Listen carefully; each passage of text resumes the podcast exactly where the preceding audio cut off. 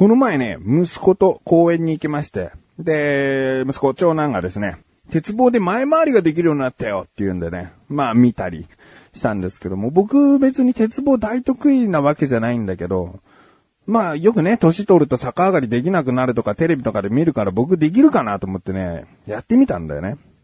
そしたらね、できたんだよね、逆上がり。一発で。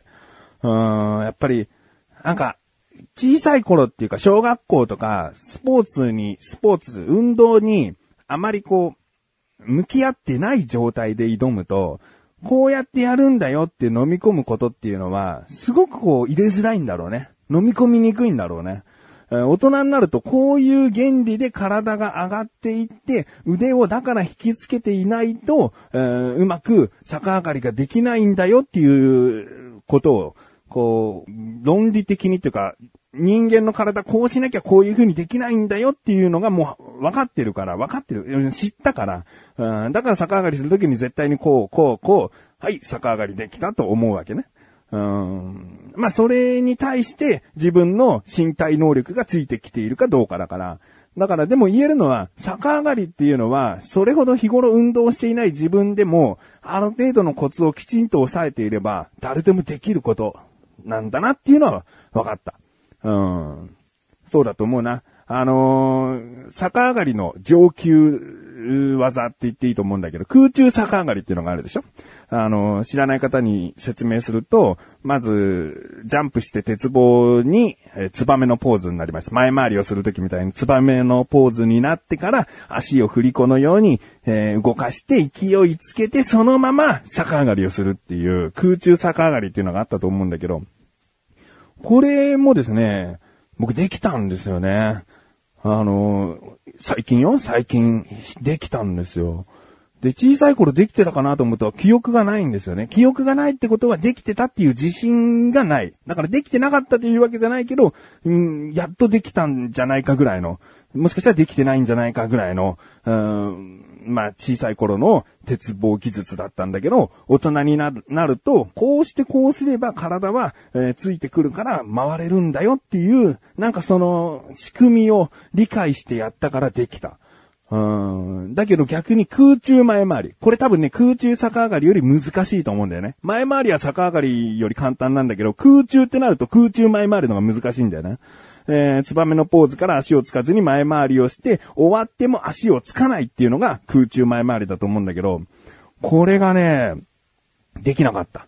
で、要は、体がついてきてない。もしかしたら腕の力かもしれないし、大人になると、子供の時と比べて、腕力とか、すごい必要になるんだよね。あの体が大きいから、その分の筋力が必要になってくるから、子供の頃できることっていうのは、それは大人になったらできなくなることっていうのはもちろんあるよね。筋肉の比率が変わるんだよね。多分ね、体の大きさに対しての筋肉量っていうか、えー、その時持っている身体能力量っていうのが、えー、比例してないといけないから、体大きくなったんだから、その分ついてきてないといけない。だけどそれがついてきてない。もしくは、うん、持ってないってなるとできないんだね。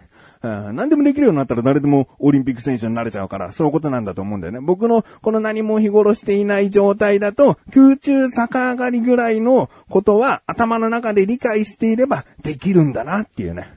えー、そういうことが分かりましたね。分かりましたねっていうかね。まさか空中逆上がりができると思わなかったんですよ。この喜びをね、ちょっとあらこうだでね、えー、話してみましたけども、決して自慢できることでもないと思ってる。うん。ええー、日頃運動してない人でも空中逆上がりできるのって思った人は、やってみた方がいい。うん。意外ともうできると思う。うん。あのー、仕組みをね、理解して、頭の中で仕組みを理解して。運動音痴って言葉があるから、うん、まあ、いろいろとね、そこはセンスみたいなところ、じゃあ僕はセンスがあるみたいな言い方になっちゃうけど、そういうことじゃなくて、えー、いろいろあると思うんだけどね。理解をどれだけしてるかだと思う。あということで。ちょっと何か運動をしてみたいなと思った自分がお送りします。菊師匠のなかなか向上心。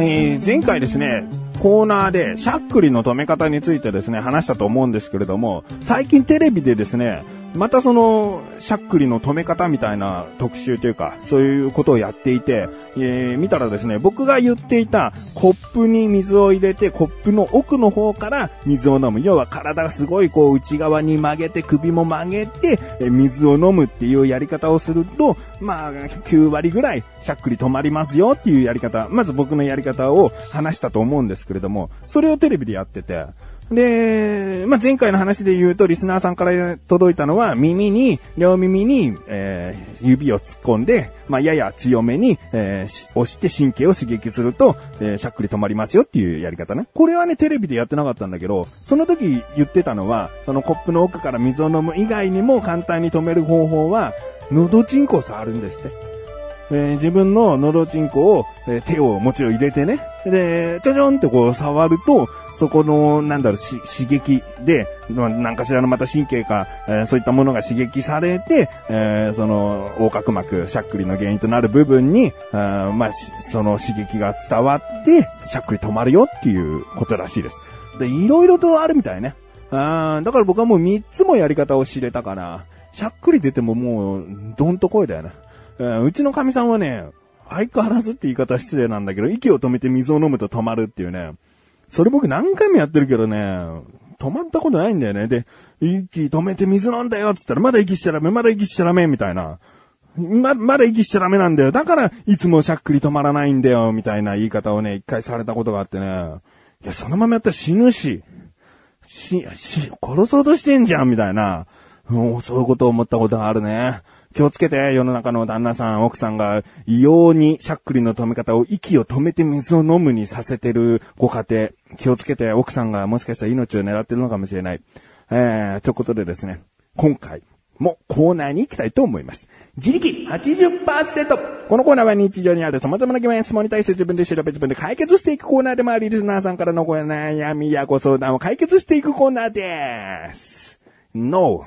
ということでですね、えー、今回はですね、僕からの疑問ですね。久しぶりですね。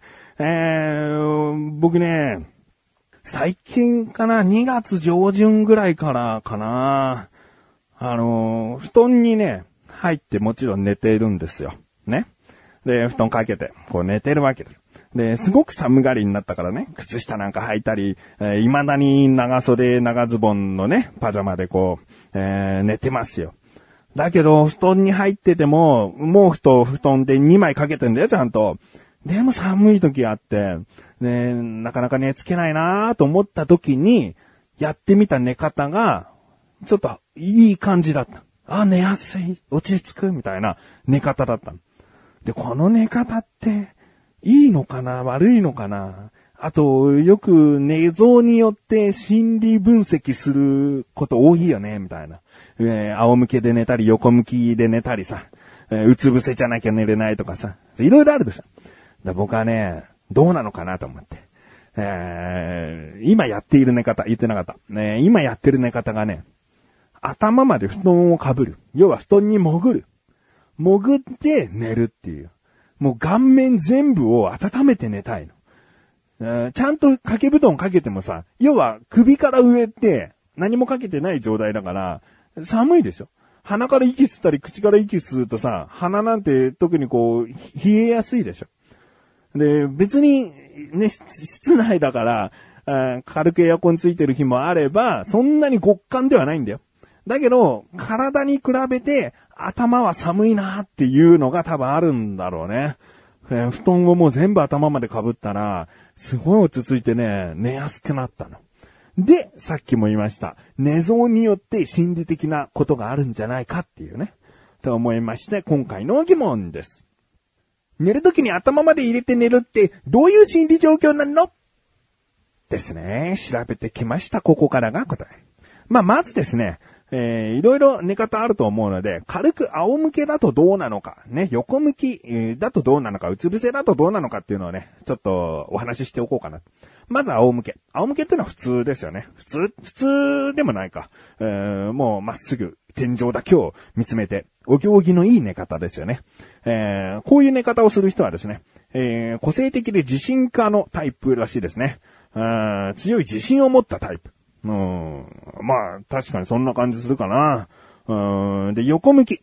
横向きがですね、えー、バランス感覚のある人。精神的に安定している人。うん、協調性もあって、常識もあって、えー、問題処理能力に長けていますと。なんかすごいいいね。僕はね、この頭まですっぽり入る前までは横向きだったから、これなんだよね。このままが良かったな。うん、バランスタイプみたいな感じだよね。うん、で、うつ伏せ。うつ伏せってね、意外といるよね。えー、うつ伏せはですね、自分中心でないと気が済まない。だけど、周囲に対しての注意もしっかりと払って几帳面なところもあると。細かいことを気にするタイプ。仕事ができるタイプでもあると。まあ、いいことも悪いこともあるね。自己中っぽいけども、ちゃんと周りにも気を配るし、えー、仕事がよくできるよ、みたいな人。うん、いいんじゃないですかね。えー、まあ、こんな感じでですね、寝方によって心理状況というか、えー、いろいろとあるみたいですね。えー、では、頭まで、布団をかぶって寝るというのは、一体どういうことなのかという答えでございます。頭まで布団をかぶってしまう人は、ストレスを感じやすく繊細な性格です。物事を深く考え、洞察力に優れてるとも言えます。慎重な人に多い寝相です。うーん。まあ、まあ悪くもないよね。でもまあストレスを感じやすく繊細な性格になっちゃったのかな。ね僕は今まで横向きで寝てたから、横向きの人っていうのは、まあ、精神的に安定している人ですだから、僕はね、去年までは、うん、安定してたのに。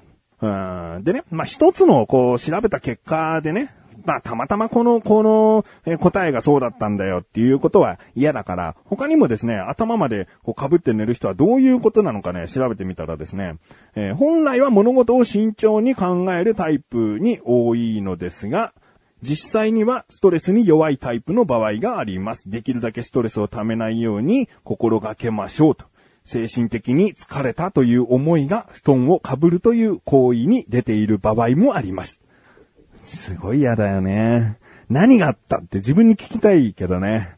うーん、まあ、布団を被るということは、ストレスを溜めやすいというストレスが溜まったかな結果だよね。ストレスを溜ま、溜めてるから布団を被っているみたいなことなのかな。うんで、まあまあまあ、でもね、つきがいいというか、あったかいから僕はそうしてるって言ってね、続けたいなとも思うんですけれども。じゃあ果たしてこの寝方はどうなのかというね、寝方自体はどうなのかということをね、調べてみたらですね、あんまりおすすめはできないと。うんどうしても布団というのは毎日洗うものではないから、体の赤や汗などが布団に付着していると。うーん空気も悪い、埃も吸い込みやすい。あまり健康にはよろしくないと。分かってたけどなんか改めて体の赤や汗などがって言われるとね、すごいためらうね。果たして今日はどういう寝方になるのか。こう、ストレスなんか感じていませんからって強気に、うん、仰向けとかで寝ちゃおうかな。寝ちゃおうかなというか寝ようかな。それはそれでどうなのかな。心理に勝つっていうのは、ある意味、そういう自分になるっていう一つの行動にもなるのか。ね。ということで今回は自分からの疑問解決でございました。こういった感じで、日常にある様々な疑問や質問の方をお待ちしております。投稿を読めるなだらかご自身を選択してどしどしとご投稿ください。以上、自力80%でした。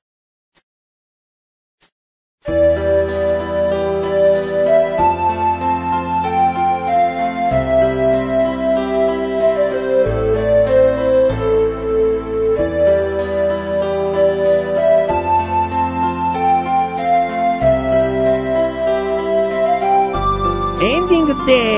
そしてすぐお知らせです。このなだらかご女子が配信されたと同時に更新されました、菅井菊池のコンビニ侍聞いてみてください。今回は菊池からのおすすめ食品です。えカルシウム線というね、カルシウムせんべいの線ですね。えー、この名前を聞いて果たしてどんなお菓子を想像しますか？きっと、カルシウム線を知ってる人は別でしょ？知らない人。きっとその、その味じゃないです。その見た目じゃないです。えー、気になるという方はぜひ聞いてみてください。ということで、なだらか小女子は毎週水曜日越しね。それではまた次回お会いいたい菊池勝利したメガネと周りでもあるよ。お疲れ様です。